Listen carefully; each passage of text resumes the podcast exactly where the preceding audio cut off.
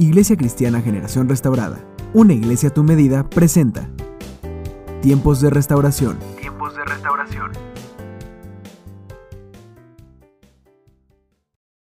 Hermanos, diga conmigo, Señor Jesús, el día de hoy yo abro mi mente y mi corazón para recibir tu palabra y así ser restaurado, sanado y transformado por el poder de tu palabra. En el nombre de Jesús, amén. Amén. ¿Le parece que le demos un fuerte aplauso a nuestro Dios?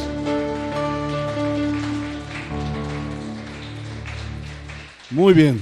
Jesús era un experto en compartir. Jesús era un experto en convivir. Jesús era un experto en adorar al Padre. Es decir, Jesús es la, la máxima expresión de lo que nosotros tenemos que lograr. Él es el objetivo a seguir, Él es, el, es la meta, Él es el principio, pero es el fin.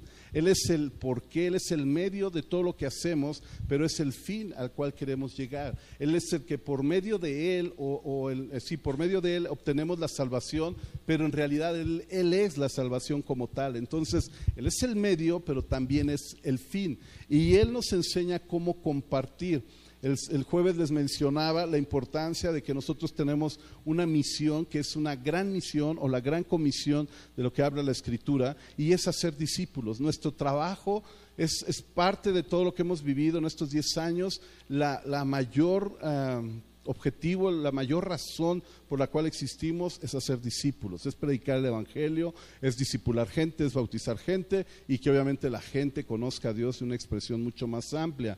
Tenemos una estrategia que es la visión de la iglesia, que la vamos a compartir Dios mediante el día jueves y que vamos a hablar específicamente de cómo ser esos instrumentos de restauración que nosotros somos. Si usted ha visto la lona de presentación, ahí dice quiénes somos como iglesia, cómo logramos estos principios, a qué objetivos tenemos. Hablamos de los propósitos que acabo de mencionar, que es la comunión, que es el discipulado, que es el servicio, el evangelismo y la adoración. Solo que yo menciono palabras diferentes en el sentido de convivir con la gente, convivir con la sociedad, porque eso nos lleva a tener una relación, es decir, a poder disipular a la gente a través de una relación, servir en el sentido del ministerio que cada uno de nosotros somos llamados, compartir el Evangelio, que sería obviamente evangelizar a la gente, y no me refiero a un evangelismo tradicional o, o el que siempre hemos escuchado, sino que me refiero a que a través de tu conducta, a través de tu forma de ser, a través de tu cultura como iglesia, podamos cumplir estos propósitos y que además en conjunto podamos adorar al Padre. Todo esto nos lleva entonces a tener un código de conducta. Recuerde que el lenguaje como tal, y hace rato se lo mencionaba, Jesús tenía una forma particular.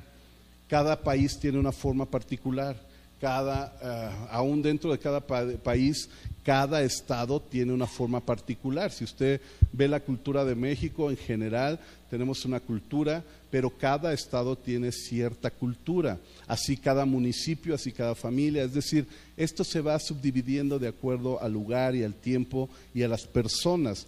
Pero todos ellos, a través de esa cultura, transmiten algo. Y ese algo lo entendemos como un lenguaje para comunicar lo que somos. Nosotros en nuestro lenguaje necesitamos al menos tres elementos principales para poder transmitir quiénes somos como iglesia. Una de ellas es la misión que ya conocemos, que es evangelizar o discipular y además eh, tener ese proceso de discipulado y de bautismo. Eso es la gran misión o la gran comisión. El segundo elemento que necesitamos es los propósitos como iglesia. ¿Por qué estamos como iglesia? Y los acabo de mencionar. Y el tercer principio que necesitamos es la visión de la iglesia. En estos tres conjuntos nos dan como resultado una cultura, un estilo de vida, una forma de vida. Los que han tenido la oportunidad de visitar alguna iglesia que hemos salido juntos o que hemos ido a algún congreso o alguna actividad, aunque somos todos creyentes, pero cada iglesia tiene un toque particular cada iglesia tiene una forma o un estilo diferente. Ese estilo nosotros le llamamos cultura. Todos somos creyentes, todos amamos a Dios, pero cada iglesia tiene una particularidad como tal. Entonces, en ese conjunto de lenguaje de comunicación, nosotros expresamos a través de palabras, a través de conducta, de gestos, de miradas, quiénes somos. Y usted me va a entender bien, los que hemos ido a otra iglesia, o si usted viene de otra iglesia, o si usted ha estado en otra iglesia, aunque todos adoramos a Dios, cada uno tiene una expresión diferente y eso te hace ser distinto y te hace ser único, pero es parte de tu cultura. Tenemos un estilo diferente. Cuando me refiero a estilo, me refiero a modos, a maneras, a nuestro comportamiento. Y eso revela quiénes somos. Tenemos señales, es decir, marcas, rasgos que nos dan a conocer quiénes somos. Y tenemos un código de conducta, una norma, una, ya sea norma legal o sistemática, para que nosotros podamos comprender quiénes somos. Este es nuestro lenguaje y esta es nuestra cultura. Primera carta de Corintios capítulo 14, verso 7, dice la palabra del Señor de la siguiente manera. Primera de Corintios 14, verso 7. Aún en el caso de los instrumentos musicales, tales como la flauta o el arpa, ¿cómo se reconocerá lo que tocan si no dan distintamente sus sonidos. Y si la trompeta no da un toque claro, ¿quién se va a preparar para la batalla? Así sucede con ustedes. A menos que su lengua pronuncie palabras comprensibles, y aquí quiero hacer una pausa, aunque no es el tema, pero quiero hacer una pausa. Esta es una de las razones por las cuales usamos diferentes versiones de la Biblia, porque a veces es más fácil de comprender. Entiendo que hay traducciones que son más fieles, más, más seguras en su traducción.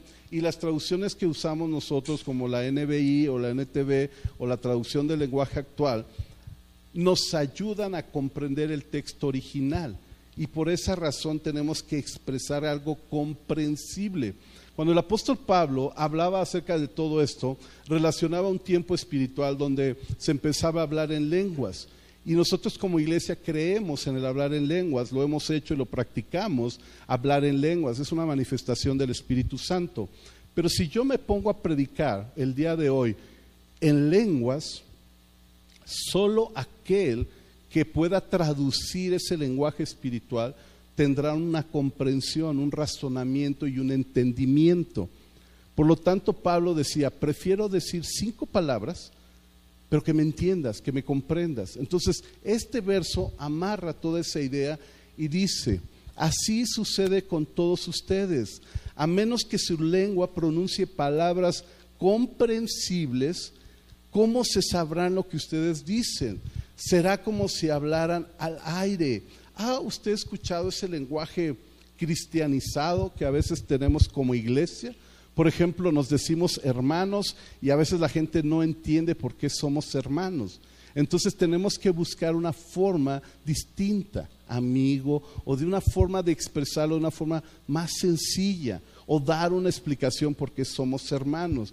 De repente llegas a la iglesia y levantas las manos y las levantas por gratitud, pero si nosotros no damos una explicación de qué significa levantar las manos, pues la gente va a decir, estos cuates están locos, todo el tiempo levantan las manos, porque no entienden. Entonces tenemos que explicarlo y es ahí donde entra nuestra cultura y nuestro lenguaje. Entonces menciona, ¿cómo se sabrá lo que dicen? Pues será como si hablaran al aire, o sea, no entendí, no sé qué se refiere, no, no, no sé ni de qué habla. Si, si utilizáramos, por ejemplo, una versión antigua, la de 1909, donde dice, vosotros seréis, y entonces de repente dices, vosotros seréis, y, y, a lo mejor los que más menos han leído algún libro o, están más o menos eh, empatados con el castellano, entienden.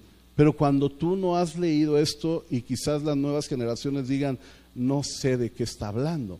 Por eso es que la iglesia tiene que tener un lenguaje sencillo, práctico, porque la idea de la iglesia es que usted y yo seamos facilitadores del reino. Nosotros no ponemos trabas para que la gente conozca a Dios. Nosotros no tenemos una, una, tablita de calificación que cuando entre o de un checklist o una lista de chequeo que digan, ah, traes aretes, eres hombre y traes aretes, no puedes entrar. Porque es pecado. Ah, estás tatuado, no puedo. Es decir, nosotros no podemos evitar que la gente conozca a Dios, sino que al contrario, tenemos que hacer más fácil que la gente conozca a Dios. Entonces tenemos que facilitarles la forma de conocer a Dios. Y nuestra forma de hablar tiene que ser una forma sencilla, una forma clara, porque así la gente conocerá de Dios. Dice ahí la escritura en el verso 10, 1 Corintios 14, 10. ¿Quién sabe cuántos idiomas hay en el mundo? Y ninguno carece de sentido. Pero si no capto el sentido de lo que alguien dice, seré como un extranjero para aquel, para aquel que me habla, y él lo será para mí. ¿Alguien ha tenido la oportunidad de viajar al extranjero y que no sepa hablar ese idioma? Por ejemplo, nuestro país vecino, Estados Unidos, y que no sepamos hablarlo. O que de repente vengan los americanos, los gringos, y hablen con nosotros y nomás te quedas... y ya, ¿no? Y te quedas así como, yes, y no sabes ni qué dijo. Pero tú vienes acá, yes, y empiezas a hablar algo que no sabes. Pero cuando tú sabes el inglés, entonces cuando ellos te hablan, entonces tú entiendes y hay una comprensión. Una vez hace años eh, vino uno de mis tíos, él es americano, 100% americano, está casado con una de mis tías que ella es mexicana, y entonces él venía y quería comprar algo. Entonces dije, pues yo te llevo, te llevo al súper y más o menos nos entendimos y me lo llevé. Y le dije, aquí próximamente va a haber un Walmart. Y él me entendió, aquí hay un Walmart. Y él quería ir a fuerzas a un Walmart cuando el Walmart todavía no estaba. Y él decía, no, eh, a Walmart. Y yo decía, no, todavía no está ahí. No, y total que chocamos hasta que llegamos a una ahorrera. Y nos quedamos en el ahorrera. Porque no nos entendíamos. ¿Sabe cuánta gente allá afuera no nos entiende? porque no lo decimos fácil, porque no lo decimos sencillo, porque a veces queremos ser tan espirituales, tan ah, teológicos, tan así de, de una forma de expresarnos de tal forma que solo los cristianos entienden, cuando la idea es que los que no son cristianos entiendan, y eso nos limita como iglesia. Por eso es que tenemos que tener un lenguaje claro, sencillo y práctico para transmitir quiénes somos como iglesia y qué es lo que Dios ha hecho en nuestras vidas. Recuerde que estamos cerrando una década, pero es justo el tiempo donde tenemos que reforzar esto. ¿Por qué? Porque estamos empezando una nueva década. Y esto es importante. Hemos tenido grandes logros, gloria a Dios. Tuvimos una gran celebración, gloria a Dios. Tuvimos un gran pastel, gloria a Dios. Tuvimos grandes, este, ¿cómo se llaman? souvenirs, gloria a Dios. Tuvimos las pantallas, gloria a Dios. Pero eso no es todo. Eso solo es una parte para poder celebrar. Pero el éxito de la iglesia es discipular gente. El éxito de la iglesia es enseñar lo que Dios nos ha dado. Ahora, ¿cómo lo vamos a enseñar? Le voy a hablar de 12 puntos rápidamente de quiénes somos como iglesia de cuál es nuestra cultura, aunque más adelante vamos a estar predicando cada punto de una forma mucho más amplia. Pero el primer punto que somos como iglesia es, nosotros como iglesia somos amor. Como iglesia nosotros no odiamos a la gente. Si usted tiene odio u odia a alguna persona o quiere fastidiar a alguien, entonces tiene un problema porque no está entendiendo lo que somos como iglesia. La palabra del Señor dice en Efesios 5, 28 al 29 dice, Asimismo el esposo debe amar a su esposa como a su propio cuerpo. El que ama a su esposa se ama a sí mismo, porque nadie ha odiado jamás a su propio cuerpo, sino que al contrario lo alimenta y lo cuida. Y, la palabra, eh, la frase clave es, así como Cristo lo hace con la iglesia. Es decir, la enseñanza que da aquí del amor, o la expresión o la definición bíblica de amor, que es alimentar y cuidar, según lo que dice la escritura, y yo creo lo que dice la palabra, no hace como referencia al matrimonio, pero nos da la, clave de decir, como Cristo amó a la iglesia. Es decir, si Cristo nos amó de tal forma que usted y yo nos prostituíamos espiritualmente y quizás hasta físicamente, y aún así Dios nos ama, esa es la expresión que usted y yo debemos de tener hacia la gente. O sea, no importa quiénes sean, ni cómo sean, ni cómo lleguen. Lo importante es cómo van a salir de aquí. Eso sí es importante. Lo importante es, no es su pasado. Lo importante es el futuro que pueden tener a partir del momento que conocen a Jesús. Lo que importa no es quiénes eran, lo importante es quiénes van a ser. Porque mucha gente puede ser un Pablo, y Pablo era un perseguidor de iglesia, Pablo era un asesino de iglesia, y terminó siendo uno de los apóstoles más fuertes, o quizás el más fuerte, el que escribió mucho más en revelación en la palabra de Dios. ¿Y sabe por qué? Porque ese hombre fue sacado de lo peor, era de los peores hombres. Entonces no nos sintamos mal cuando veamos una persona que decimos, híjole, es que pues hasta das miedo, ¿no? O sea, no es que, pero tú no sabes si el día de mañana ese hombre es el que esté parado aquí, predicando, enseñando y discipulando el reino de Dios. Así es que nuestro filtro es amor. Nosotros no descalificamos a nadie, pero ahora vayámonos internamente. Todo esto va en tres sentidos. Uno es el amor del Padre, y no me voy a tener mucho porque obviamente entendemos que el Padre nos ama. La otra es la forma en que nosotros como iglesia amamos a los que no son parte de iglesia. Pero ¿qué hay de los que somos ya iglesia? Porque a veces somos muy amorosos con los externos, pero con los internos como que nos falta amor. Como que ya no es lo mismo. Como que no, ya los de adentro nos ponemos más exigentes. Alguna vez me pasó, hermanos, que yo como familia, como iglesia, como pastor, soy así muy, ah, está bien, vamos a intentarlo, bueno, vamos a me sacan de onda cosas, pero me las aguanto, pero trato de sobrellevar las cosas. Sin embargo, en la casa, y mis hijos y mi esposa se lo pueden decir, soy como que más estricto. Y de repente mi esposa un día me lo dijo, ah, sí, tú allá, pero aquí, y me hizo reflexionar. Y se lo digo con toda pena y vergüenza, pero también se lo digo porque es parte de la enseñanza que vamos a tener. Y además sabiendo que yo no soy perfecto, pero de repente somos tan buena onda con los de allá que se nos olvidan los de acá adentro. Somos tan buena onda con la gente nueva que, ah, no, sí, el hermano, sí, porque es la primera vez que vienen y les bajamos el sol y las estrellas, pero un mes después, no, ya los queremos correr, ¿no? Y no es así, sino que esta expresión es del Padre a nosotros, de nosotros al Padre, de nosotros al no creyente, pero de entre nosotros debe de haber ese filtro. La Biblia dice en Juan capítulo 17, creo que es verso 17 también, la Biblia dice que Jesús dijo que se amen los unos a los otros para que en verdad crean que yo les envié o que Él nos envió. Sabes que mucha gente necesita amor allá afuera y cuando ve una relación saludable, sana, de amistad, de compañerismo, de, que todos jalamos parejo, dicen, yo quiero una familia así, yo quiero ser parte de algo así, yo quiero que, que mi vida, que mis hijos crezcan, que mi esposa crezca en medio de una sociedad como esa, aunque sea un grupo. ¿Por qué? Porque se necesita. Porque allá afuera todo el mundo te traiciona. Allá todo el mundo te odia. Allá todo el mundo te tienes que andar cuidando la cartera, las cosas, los vecinos, todo. Pero tienes que tener y entender que la iglesia es un lugar donde nadie te va a apuñalar por la espalda donde entre nosotros nos amamos unos a otros y nos cuidamos unos a otros. La segunda parte del lenguaje es confianza. Nosotros como iglesia confiamos en Dios, confiamos en la gente, pero confiamos entre nosotros. Nosotros no podemos generar un sentido de desconfianza ni entre nosotros ni con la gente que nos rodea, mucho menos con Dios. Nosotros confiamos mutuamente. Segundo, uh, segundo de Corintios, capítulo 7, verso 16 dice, me alegro de que puedo confiar plenamente en ustedes, plenamente en ustedes. Segunda de Corintios 8:22 dice, con ellos les enviamos a nuestro hermano que nos ha demostrado con frecuencia y de muchas maneras que es diligente y ahora lo es aún más por la gran confianza que tiene en ustedes. Es decir, aquí debe de haber confianza y cuando venga alguien tiene que percibir confianza.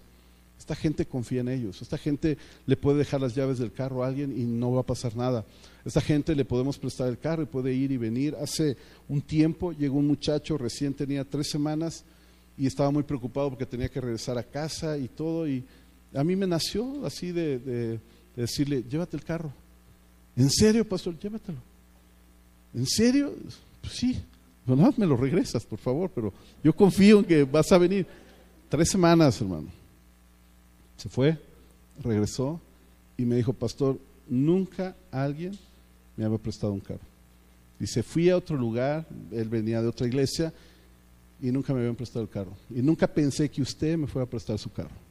Porque tenemos que transmitir confianza. Y la gente tiene que saber que usted confía en él para que él pueda confiar en ti. El siguiente punto de nuestro lenguaje es comunicación, de nuestra cultura, mejor dicho. Romanos 1.11, nosotros comunicamos lo que somos, porque deseo verlos para comunicarles algún don espiritual a fin de que seas confirmados. No solo se trata de decir, sino de poder transmitir. Podemos comunicar con palabras, y ya lo dije hace rato, pero comunicamos más con nuestro testimonio, con nuestro ejemplo, con nuestra forma de vida. Por ejemplo, cuando usted habla de testimonio, un cristiano identifica precisamente y claramente que es testimonio. Pero si tú estás en un auditorio donde hay no creyentes, pues tienes que decir nuestra forma de conducirnos o nuestra forma de vivir va a revelar quiénes somos como verdaderos seguidores de Cristo. Lo dije de una forma y de otra forma podría ser, tu testimonio revela qué tan cristiano eres. Pero eso lo entienden en la iglesia, pero no la gente de allá afuera. Y para eso hay que empezar a comunicar de una forma espiritual lo que nosotros somos, de una forma práctica lo que nosotros somos en el espíritu. El siguiente elemento que va de nuestra cultura es disciplina. No solo se trata de ser disciplinados o autodisciplinados, sino también de proveer esa disciplina. Y usted sabe que de primera mano, según lo que dice Hebreos 12, 11, ciertamente ninguna disciplina en el momento de recibirla para, ah, parece agradarle a alguien sino más bien es penosa. Sin embargo, después produce una cosecha de justicia y paz para quienes han sido entrenados por ella. Nos autodisciplinamos, pero también proveemos esa disciplina. Dios nos ha dado esa capacidad para poder disciplinar, al menos como pastores tenemos esa habilidad, esa capacidad de parte de Dios para disciplinarnos, para no salirnos de ciertas directrices. Nosotros como iglesia, otra área de nuestra cultura es familia. Somos una familia. Una de las cosas más difíciles de mantener hoy en día es el equilibrio entre la familia. Si es difícil tener un equilibrio con cuatro elementos, imagínese qué difíciles son cien o miles. ¿Cómo sería de complicado? Bueno, nosotros somos familia. Por eso también nos llamamos hermanos, por eso es que nos cuidamos. Si usted recuerda siempre o de vez en cuando les digo, su gente, su, su, generación promedio es su hermano, es su hermana. Es decir, yo veo a las hermanas, a las esposas de los varones, de los hombres de esta iglesia, como mis hermanas. Es decir, yo no tendría en ningún momento un sentimiento en mi corazón de dañar a alguien que es de mi familia, en este caso una hermana. Entonces yo la veo como si fuera literalmente mi hermana, en sangre y en espíritu. Cuando yo entonces veo a los hombres, los veo como mis hermanos. Cuando yo veo a personas más grandes que yo, entonces son como mis abuelitos, son como mis padres, entonces yo los honro como mis padres. Cuando usted ve que viene un hermano de la tercera edad y le ayudamos con las bolsas y, la sentamos, cuando viene socorrito y le ayudamos a arrodillarse y la levantamos y todo, es como si estuviera sirviéndole a tu propia mamá, a tu propio papá, porque es nuestra expresión de cultura, de lenguaje de quienes somos. Pero ¿qué hay de los pequeños? Cuando vemos a las chicas adolescentes, entonces nuestros ojos las tienen que ver como hijas o como hijos, según sea el caso. Y eso nos provee esa parte de expresión de familia. Entonces yo no veo una señorita con ojos diferentes a menos que sea mi hija. Entonces la honro, la respeto como literalmente sea mi hija. Cuando usted carga a una bebé, eh, principalmente una niña, tiene que cargarla y honrarla con todo respeto. ¿Por qué? Porque es como si fuera tu hija. Entonces tú la tomas, la acomodas bien a manera de que sus pompitas pues te quedan en el antebrazo y no en la mano. ¿Por qué? Porque es una forma de honrarla, de cuidarla, de decir eres una princesa por darles un ejemplo, cuánto más a las señoritas se les tiene que honrar como princesas, cuánto más a las hermanas se les tiene que honrar como hermanas en Cristo, en, nuestra familia, y cuánto más debemos de honrar a los adultos mayores, como si fueran nuestros padres. Entonces la Biblia dice en Efesios capítulo 2, verso 19, por lo tanto ustedes ya no son extranjeros, ni son extraños, sino que ahora son conciudadanos de los santos y miembros de la familia de Dios. Por lo tanto, son nuestra familia. Nos vemos como familia, nos honramos y nos respetamos como familia. Pero aquí también viene el punto de que entre hermanos se tienen que honrar, entre jóvenes, entre señoritas, se deben de honrar como tal, como hermanos, porque son hermanos. Manejamos también la honestidad como otro principio de nuestra cultura y la honestidad nos lleva a ser transparentes. No queremos santos, no todos somos santos en el sentido de que no rompemos un plato. De hecho, creo que porque no lo hacemos estamos en la iglesia, es decir, porque necesitamos de Dios, venimos a la iglesia y esto nos lleva a ser honestos. Mire, una de las cosas que yo enseño como iglesia es, sé tú mismo. Si tú allá afuera eres relajiento, pues aquí también. Si tú allá tienes ciertas luchas, las mismas las vas a tener acá. Con los predicadores yo les digo, predica como tú eres. Porque de repente pasan a predicar y el que es bien chistoso, el que siempre está haciendo chistes, el que siempre está de despapalloso, o sea, el Charlie, siempre está en lo mismo. Pero pasa a predicar, hermanos, vamos a orar. O sea, ¿quién te va a creer? Si todo el mundo te conoce cómo eres y de repente aquí el más santo, no, o sea, tenemos que ser honestos, transparentes, ¿no? Ve a David cuando trabaja y usted viene de verlo cómo es. Pero así es todo el tiempo. Y lo, raro sería, y luego trae a su, a su compañero de trabajo, lo raro sería que dijera, no, el, May allá es, pero cuando va a la no, el May, no, el May es el May allá y es acá. Y usted y yo debemos ser igual. Igual el pastor, así donde usted me ve y me encuentre, soy igual, porque debemos ser honestos, transparentes. Romanos 13:3 dice la escritura, andemos como de día, honestamente, no en glotonerías ni borracheras, no en lujurias y lascivias, no en contiendas y envidias, es decir, nada por debajo del agua, todo transparente otro elemento es la integridad. Proverbios 10.9. Ya voy rápido porque ya estamos casi a tiempo. Proverbios 10.9 dice, quien se conduce con integridad anda seguro. Quien anda en malos pasos será descubierto. Tito 2.7 dice, con tus buenas obras, dales tú mismo ejemplo en todo. Cuando enseñes, hazlo con integridad y seriedad la palabra integridad revela una sola pieza, va mucho con honestidad y con transparencia, pero revela que seas íntegro, único, que seas completo en lo que tú haces, que no seas una doble cara. Entonces tenemos que ser íntegros. El siguiente elemento es la lealtad.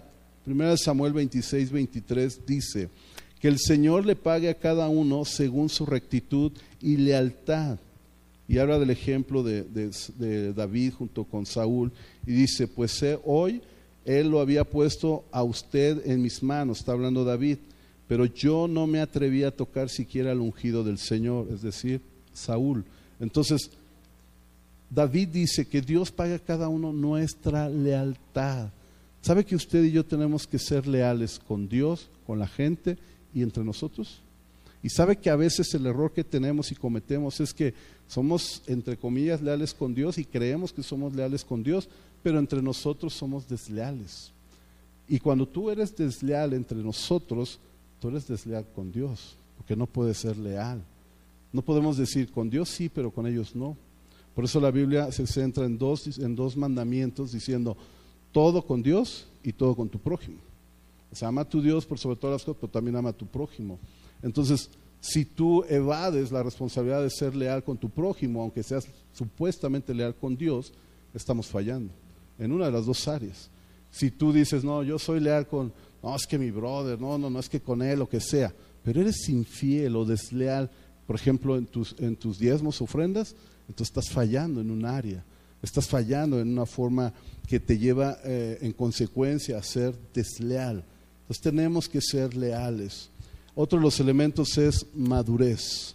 Hebreos 5:14 dice, en cambio, el alimento sólido es para los adultos, para los que tienen la capacidad de distinguir entre lo bueno y lo malo, es decir, que te vuelves una persona madura, pues han ejercitado su facultad de, percepción espiritual. Esa es la definición bíblica de madurez, es esta, distinguir, tener la capacidad de distinguir entre lo bueno y lo malo. Una persona madura es esta persona.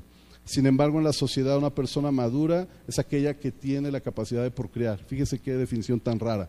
Los maduros son aquellos que han alcanzado esa productividad, cuando en realidad la Biblia dice que son aquellos que tienen la capacidad de distinguir entre lo bueno y lo malo. El siguiente punto es pasión. Y estamos hablando, sin duda alguna, de lo que era Jesús como un hombre apasionado. La Biblia dice en Filipenses 2.5 que tengamos la misma actitud que tuvo Cristo Jesús. ¿Cómo fue Jesús? Apasionado. Él fue capaz de rendirse, morirse en la cruz del Calvario solo por ti. De hecho, se conoce ese, esa temporada como la pasión de Cristo, como la Semana Mayor. De eso estamos hablando, de gente apasionada. Usted y yo debemos ser gente apasionada por lo que hacemos. Usted sabe que nosotros, por ejemplo, si lanzamos una fecha, no cancelamos. Usted sabe que si, tenemos un proyecto, nosotros terminamos el proyecto. O sea, nosotros somos gente apasionada, decidida y perseverante. Eso tiene mucho que ver con la visión que vamos a ver próximamente, pero una de las cosas que nos define como iglesia es el principio o la vida de Caleb. Caleb fue el amigo, el compañero de Josué, y Caleb y Josué fueron aquellas únicas personas que pudieron decir en medio de una problemática, sí podemos hacerlo y sí lo vamos a lograr. Y la escritura dice que solo esos dos hombres, juntamente con su generación, entraron y poseyeron la tierra prometida. Pero Caleb, después de 80 años, bueno, cuando tenía 80 años, después de 40 años de haber conquistado la tierra, todavía se acercó a Josué y le dijo, quiero mi parte. Y Josué le dijo, pues estás viejo y todo, pero pues ese es tu cerro, si quieres saca a los que están ahí y es tu tierra. Y Caleb dijo, sí, el mismo poder, la misma unción, la misma fuerza, el mismo deseo que tenía hace 40 años, lo tengo hoy porque Dios me lo ha dado. ¿Y sabe qué hizo? Conquistó su tierra. ¿Y sabe qué significa Caleb? Perro de Dios. Perdón que se lo diga, pero usted y yo, por definición, de acuerdo a nuestra visión como iglesia, que vamos a ver la semana que entra, somos bien perros. Se oye feo, pero esto es, esto es lo que nos caracteriza tenemos que ser aferrados, tenemos que ser de ese tipo de gente arrojada, ese tipo de gente que, que va más siempre. Aunque haya dificultades, no nos detenemos. Aunque haya problemas, no paramos, seguimos adelante, porque eso nos distingue, nos identifica como hijos de Dios, porque justo ahí nació nuestro, nuestro propósito, nuestro sueño como iglesia, en números 14, 24, léalo en calma en casa, porque justo ahí, números 14, 24, nace el nombre de la iglesia, la visión de la iglesia y quiénes somos como iglesia, lo vamos a ver más adelante. Otra de las áreas que nosotros tenemos ya para ir terminando es respeto. Usted y yo debemos de respetarnos. Tristemente hoy en día esto es uno de los valores que se han perdido en la sociedad y peor aún en la iglesia. Ya no hay respeto, ya no hay honra, no hay esa parte de podernos respetar y honrar, honrar mutuamente. Lamentablemente se, se ha desatado rebeldía, manipulación hacia las autoridades, hacia todo lo que de alguna manera representa a Dios la mayoría de la gente está en el, tono de rebeldía y de manipulación. La Biblia dice en Romanos 13:7, paguen a cada uno lo que le corresponda. Si le deben impuestos, paguen los impuestos. Si le deben contribuciones, paguen sus contribuciones. O sea, si debes la luz, págala. Si debes el predio, págalo. O sea, si debes tenencia, págalo. A eso se refiere. Pero al que deba respeto, muéstrenle respeto. Al que se le debe respeto, muestren el respeto y al que se le deba honor, ríndanle honor. ¿Sabe que en México y lamentablemente en el ministerio una de las cosas que se han perdido es el respeto o el honor a la investidura? Vemos el liderazgo de alguien y lo juzgamos y decimos, si yo fuera el líder de ese lugar, si yo fuera el líder de ese grupo, si yo fuera el líder de la alabanza, si yo fuera el líder de jóvenes, si yo fuera el líder de mujeres, y si yo fuera el pastor, lo haría así porque no valoramos la investidura. Somos iguales delante de Dios. Y eso usted lo sabe, que nosotros lo enseñamos. Pero en investidura y en responsabilidades es muy diferente. Porque ninguno de ustedes dará cuenta de todo este rebaño. Eso solo me toca a mí. Y es algo que yo no pedí, es algo que Dios me otorgó como un privilegio, pero también es una gran responsabilidad. Imagínate que cuando yo llegue al reino de los cielos, antes que me digan, oye, ¿cómo estás? Me digan, a ver, pásame la factura de César o la factura de Quique. Los agarré, pues son los dos que tengo aquí al lado. Los dos pelones que tengo acá. Y sabe una cosa, que Dios me va, a, me va a pedir cuentas y yo tendré que rendirle cuentas de lo que ellos hicieron, de lo que tú hiciste también.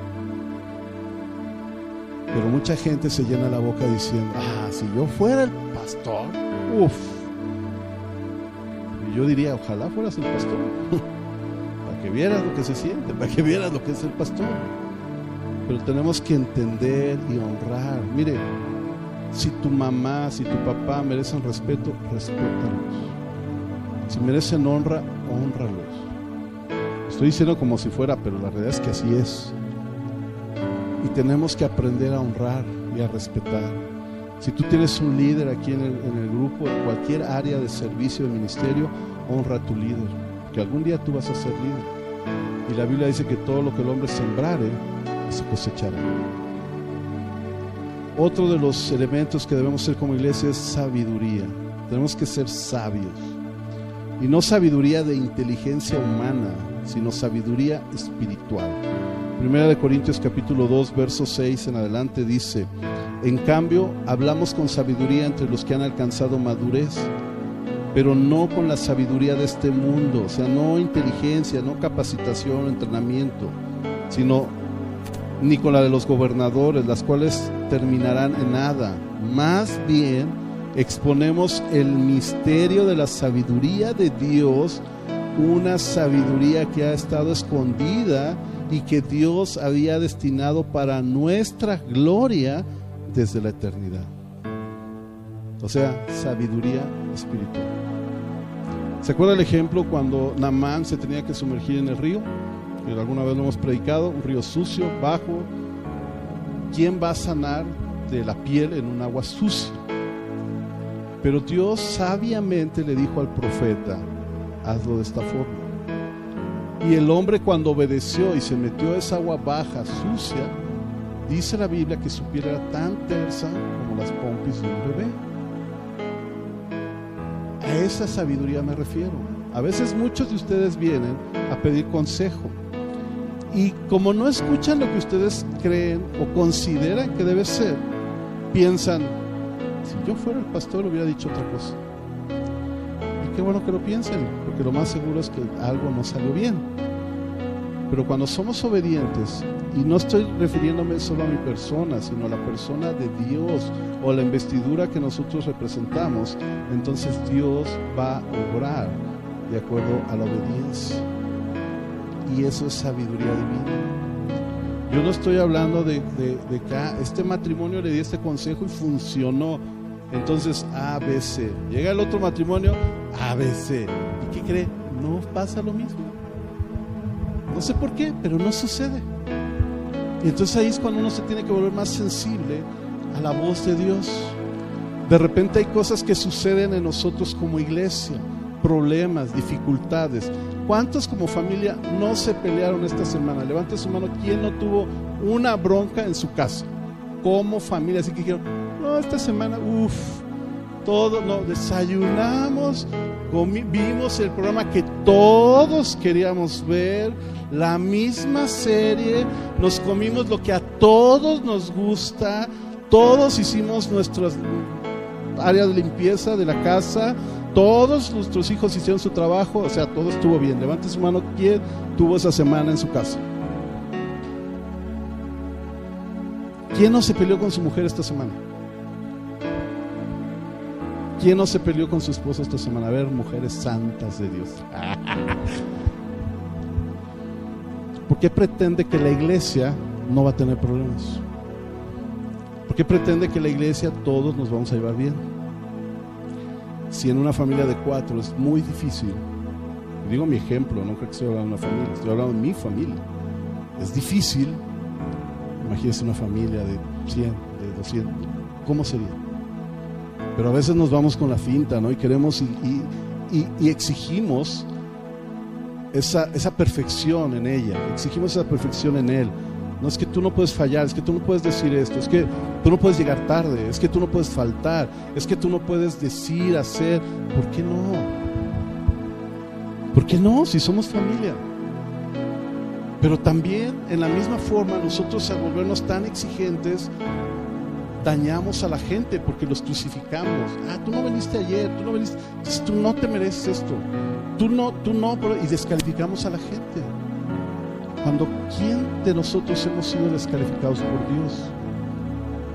Al contrario, Dios dice, ven, quiero, te quiero ayudar, quiero estar ahí. Pero nos llenamos a veces la boca hablando mal de la gente, diciendo cosas malas, cuando podríamos decir las buenas cosas que ellos tienen. Y vuelvo a repetir, si localmente cuatro personas es difícil, en una casa, en una habitación de cuatro paredes, en tu sala, es difícil coordinar qué programa quieres ver o qué partido quieres ver. Imagínate en un grupo más grande.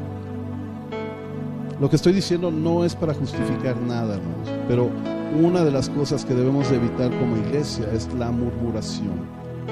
Usted y yo no podemos estar hablando mal de la gente. De ninguna manera. Dios no nos llamó a esto.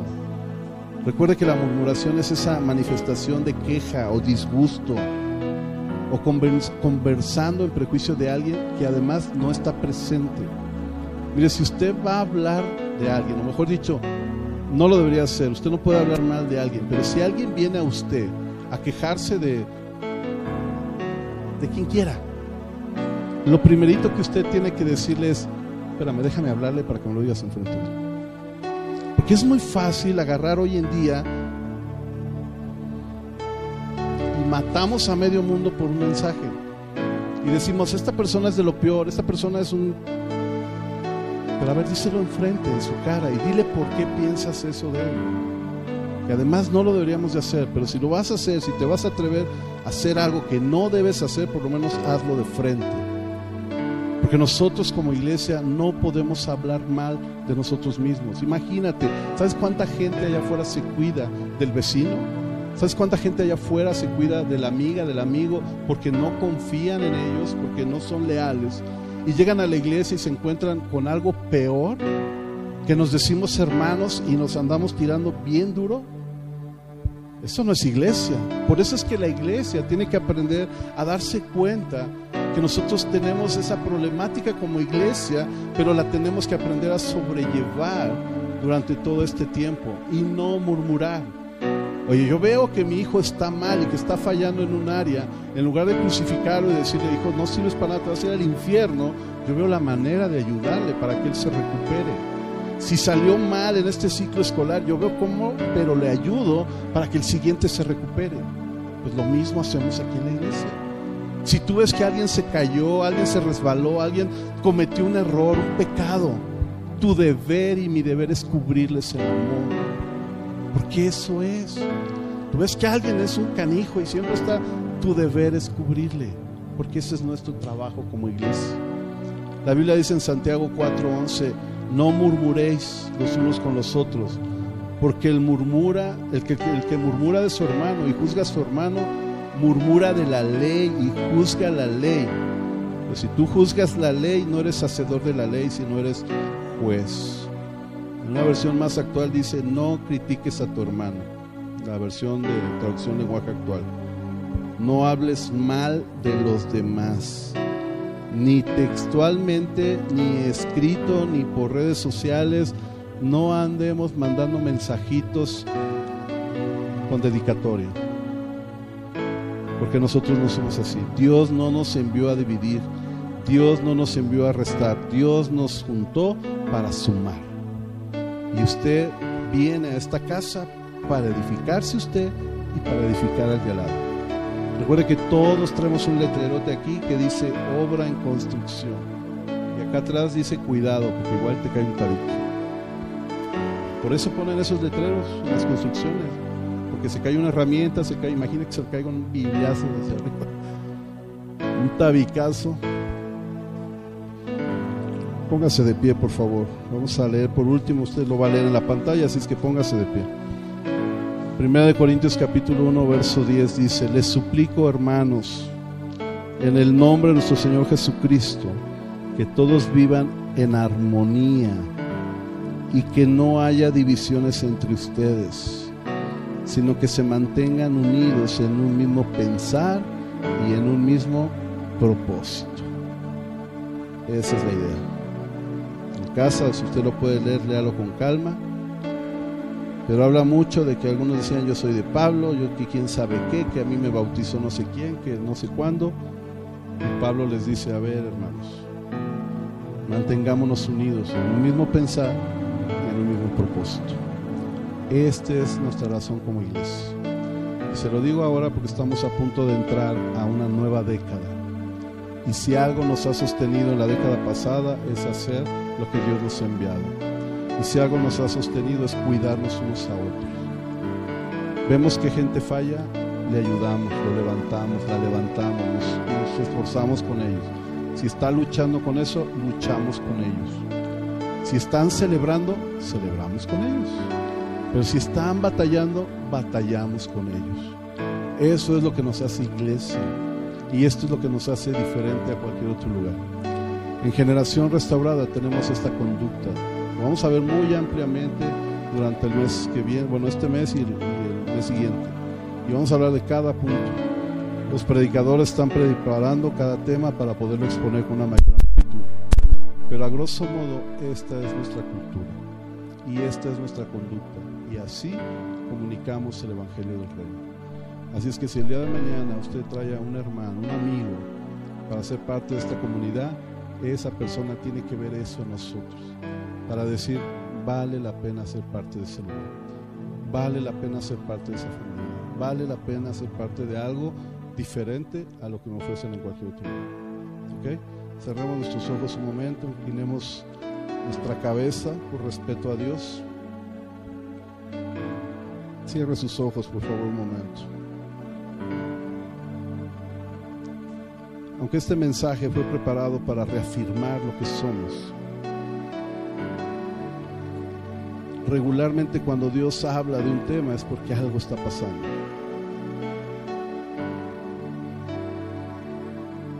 Y yo quiero pedirte que si tú has sentido ese, ese cosquilleo de hablar mal de alguien, o lo has hecho quizás, te voy a pedir que nos acerquemos a Dios y que voluntariamente podamos decirle, Señor, yo soy uno de esos. Al final del día Dios ya lo sabe. El, punto es que cuando nosotros lo confesamos, algo sucede en nuestras vidas que es transformado por el poder de Dios. Entonces el amor del Padre se manifiesta y cambia nuestras vidas. Quizás tú has estado enojado en alguna área, o quizás tú no estás viendo en la transmisión y, tú dices, a mí me pasó eso en mi iglesia, en mi lugar, o donde tú vayas. El consejo de Dios es confiésalo y arrepiéntete. Porque en ello vamos a hallar la gracia, el favor de Dios. El salmista decía, mientras callé, mis huesos se quebraban, se estaban pudriendo por dentro. Me dolía mi cuerpo, mi vida estaba enjaulada porque el pesar y, el, y, la mano de Dios me pesaba, me, me apretaba constantemente. Pero cuando confesé mi pecado, recibí vida. A veces estamos tan acongojados, a veces estamos tan mal emocionalmente, espiritualmente, a veces estamos tan desconectados y le echamos la culpa a medio mundo. Y decimos, no, pues es que es por él, es que es por ella, no es que el pastor dijo, no es que mi líder dijo, no es que mi amigo o mi amiga, o, culpamos a cualquiera. Pero regularmente el pecado está dentro de nosotros. Y lo único que necesitamos es confesárselo al Padre, decirle, Padre, yo he sentido eso. Y sabes, no es malo que lo hagas, es al contrario, es, es bueno porque vas a sanar. Quizás tú tuviste alguna experiencia que te dañó, que te, hirió en el corazón y, y quizás hoy no avanzas, no te sientes bien, no te desarrollas bien. Porque hay algo que te detiene y es ese pecado, es ese sentir en contra de alguien, donde no estamos transmitiendo lo que Dios quiere, el amor, el gozo, la paciencia, la benignidad, la bondad, la fe, la esperanza, la mansedumbre, la templanza y el dominio propio. Esas, esas nuevas áreas que son el carácter de Cristo a través del Espíritu Santo. Y entonces nos limita. Pero yo te quiero animar a que hoy puedas ser libre por el poder del Espíritu Santo. No es necesario hacer nada más que decirle, Señor, la verdad, yo he sentido esto por esta persona. La verdad, yo y podérselo expresar al Padre. Porque en ese momento el Padre te va a ver con ojos de misericordia. Es decir, te va a entender, te va a comprender y te va a decir, entiendo por qué estás pasando esto.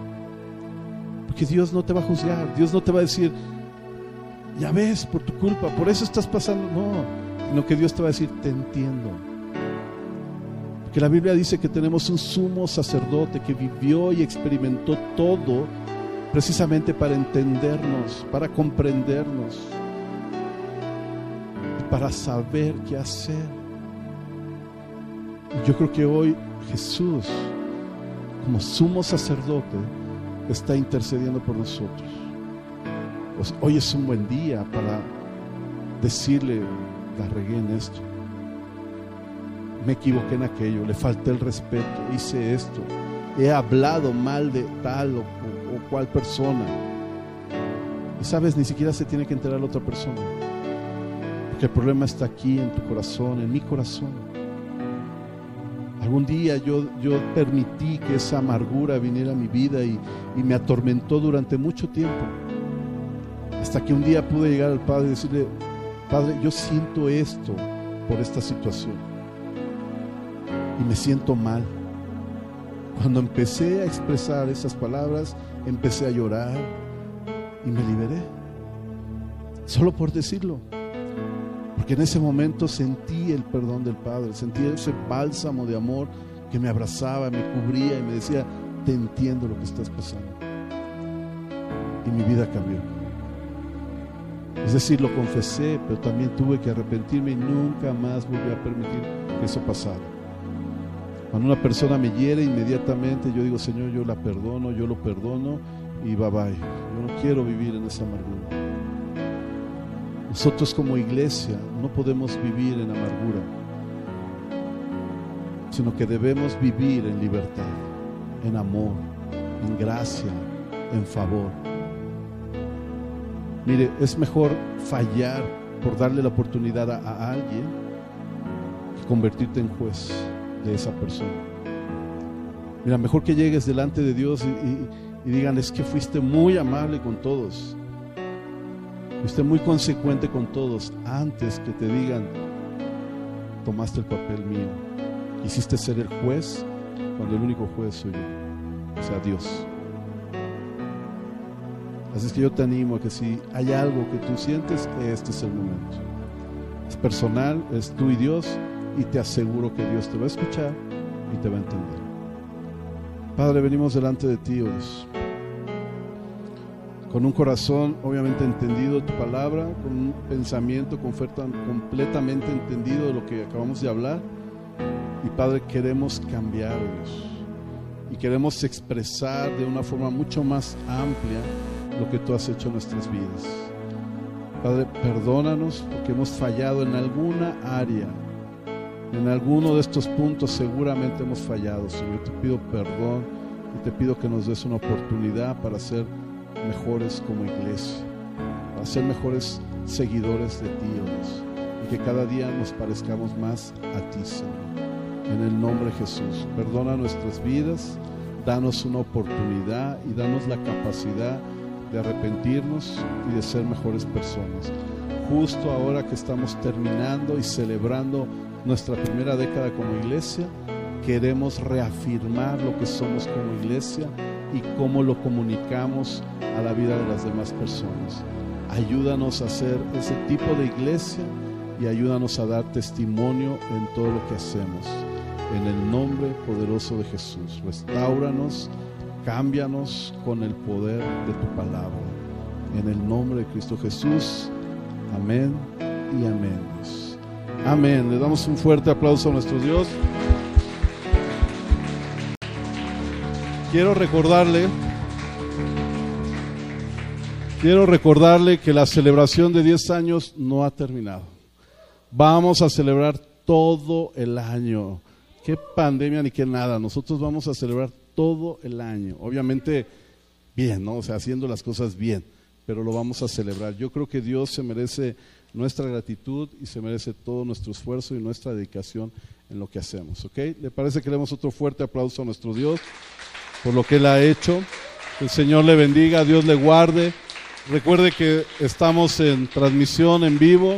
Estamos despidiendo la transmisión del día de hoy, pero también tenemos transmisión los días martes, los días jueves, los días eh, viernes y nuevamente el día domingo. Así es que le esperamos en nuestras transmisiones y esperamos que también nos pueda acompañar en presencial los días domingo 11.30 y los días jueves 7.30 de la noche.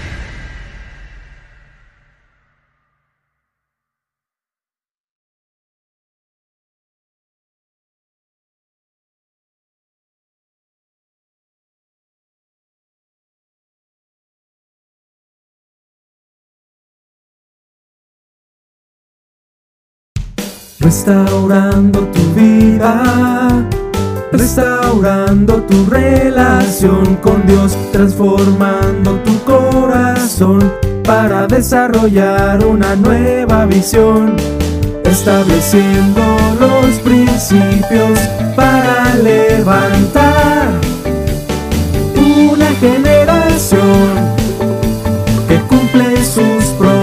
propósitos en Dios generación restaurada. Ven a vivir la gloria del Señor, generación restaurada. Ven a celebrar, generación restaurada. Una iglesia tu medida.